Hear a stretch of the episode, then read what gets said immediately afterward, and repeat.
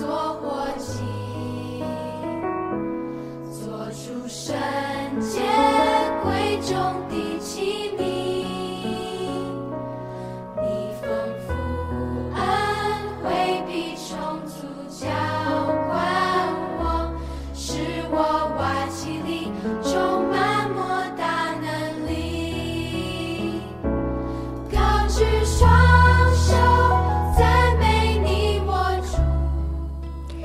各位弟兄姐妹，大家平安；各位好朋友，大家早。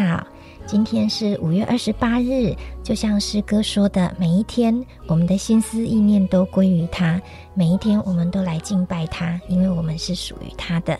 我们要读阿摩斯书第七章十二到十五啊，十二到十七节。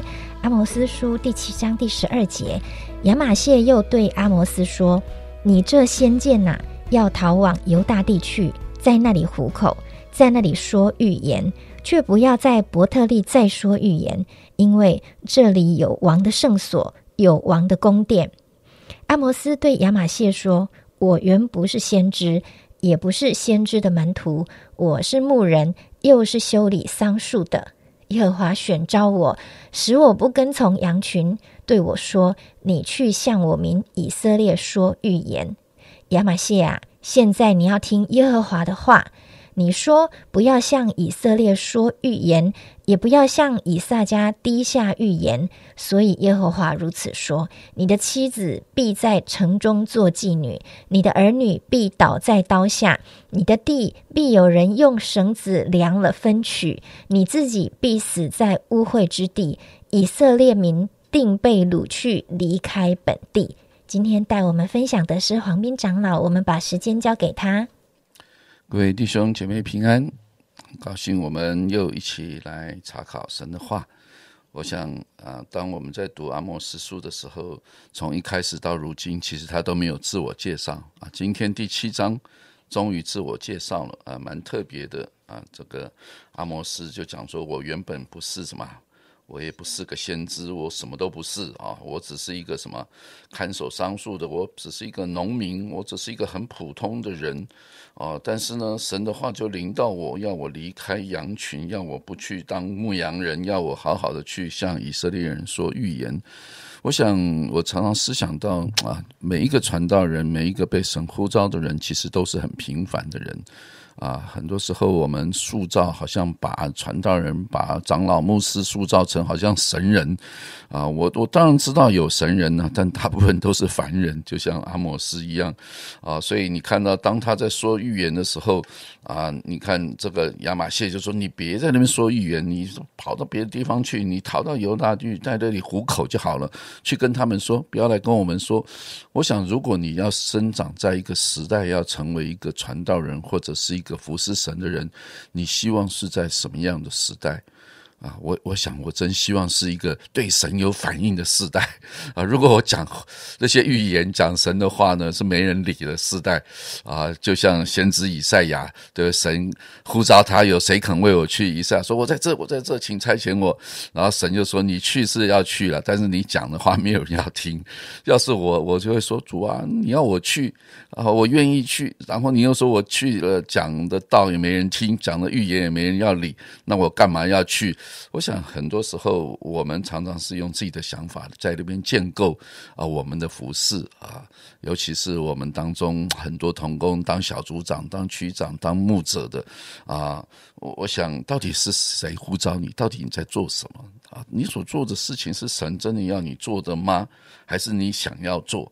啊，有些人可能是我想要做。啊，有些人是神呼召他做，那假如是神呼召你做，就像这个阿莫斯，神呼召他做，他本来没有要做啊，他根本就是一个修理桑树的，在当时代修理桑树、看守羊群，这都是社会上最低层的啊一些工作。就像耶稣的门徒一堆都是什么渔夫，这些人在社会上根本就是啊没有人会理睬的，但是他们却被神呼召要来服侍神。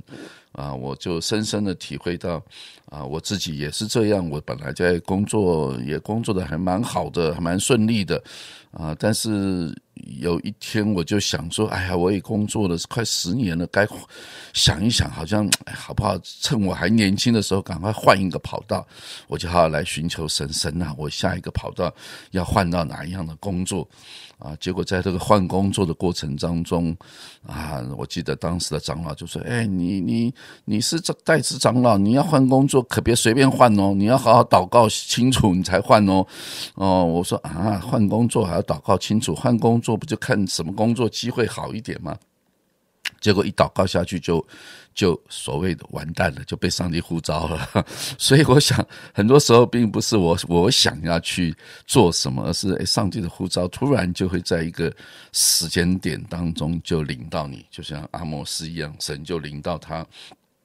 所以呢，我要去做神要我做的。比如说，他就说了第十五节：耶和华选召我，对我说：“你去向我民以色列说预言。”我想，先知啊。在旧约有先知、有祭司、有君王这三个受膏者，对不对？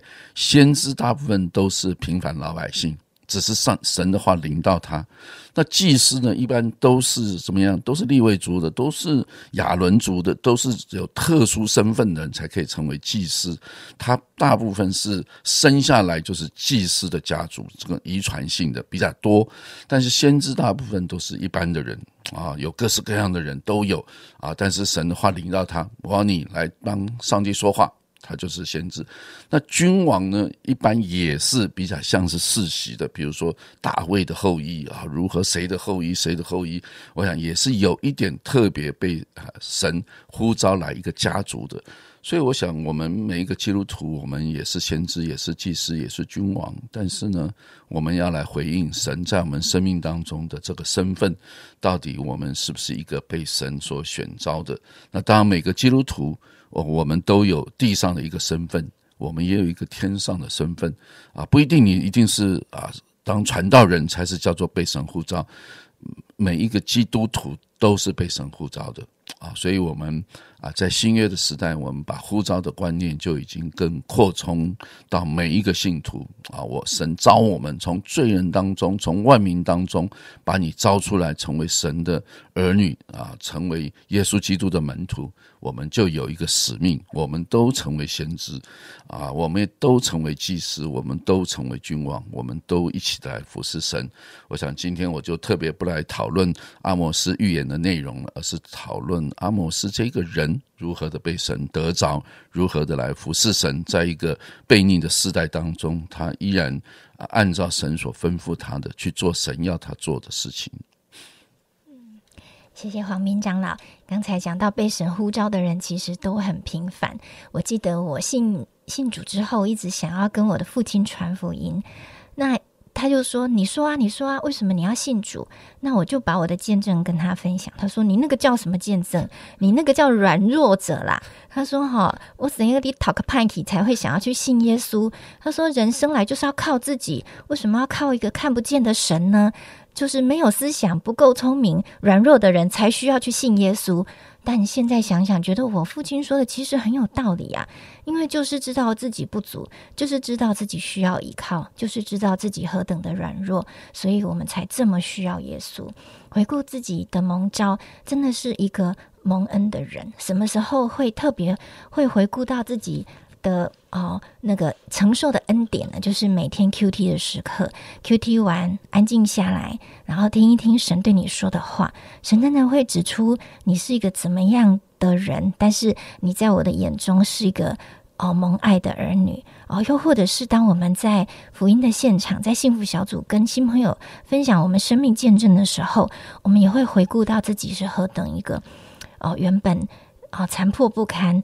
可是却被神的爱修补医治，成为了一个可以来活出神荣耀恩典的人哦。又又或者是我们在跟我们的亲友、跟朋友相处的时候，看见他们的生命如果被神得着了，将会是何等不一样。我们就更加感恩说：主啊，我真的是一个蒙恩的人。那在被蒙召的过程中，我常觉得，哇，我的爱心怎么这么不足？我的耐心怎么这么不足？我的口才、智慧、知识怎么这么不足？我这几天常常跟我的大女儿聊天。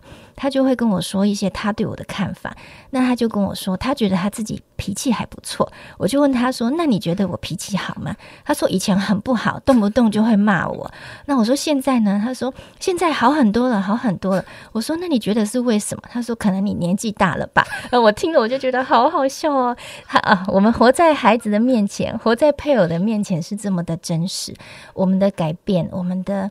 啊，我们的样子，我们说的话，还有我们真真正在他面前啊。我们是怎么样呈现的？就是这么真实。我们的配偶跟我们的孩子最知道我们的不足，但是也唯有我们不足，一直在神的恩典中被他改变，一直在他的爱中被摸着，以至于我们可以跟别人说：“我的改变都是因为神的缘故。”刚才黄明长老也提到说，我们每一个基督徒都是蒙召的人，确实是这样。我们蒙召要成为神的先知、祭司跟君王，在这个时代。把福音传扬出去，使万民都来做主的门徒。神给我们每一个人，在职场、在家庭、在家族、在我们邻舍中，都有这样的一个使命。因为我们不管是。蒙召的全职传道人，我们也是蒙召在职场上为神服侍代职的人。每一个儿女，每一个弟兄姐妹，都起来像阿摩斯一样啊，把自己的生命、生命，还有把自己的身份活化出来，好叫神的心意可以透过我们显明出来。我们来祷告。亲爱的主，我们很感谢你，谢谢你改变了我们的生命，就像你呼召阿摩斯一样，你使他哦从他原本的职场中被带领出来，来向他的百来向你的百姓说话。主要我们也是这样被拣选出来。在你放我们的位置、工厂跟职份上来对我们身边的人说话，但是我们真的好需要有神的生命，好需要有你的同在，要不然我们很很快就知道自己是不足的，是做不到的，是不够有爱心的。但是当你与我们同在的时候，我们就可以按着你的心意来把你在我们生命中美好的见证活出来。求你继续这样子来加深、拉宽我们的生命，使我们无论在何处都可以成。为神的见证人，这样祷告是奉耶稣基督的名，阿门。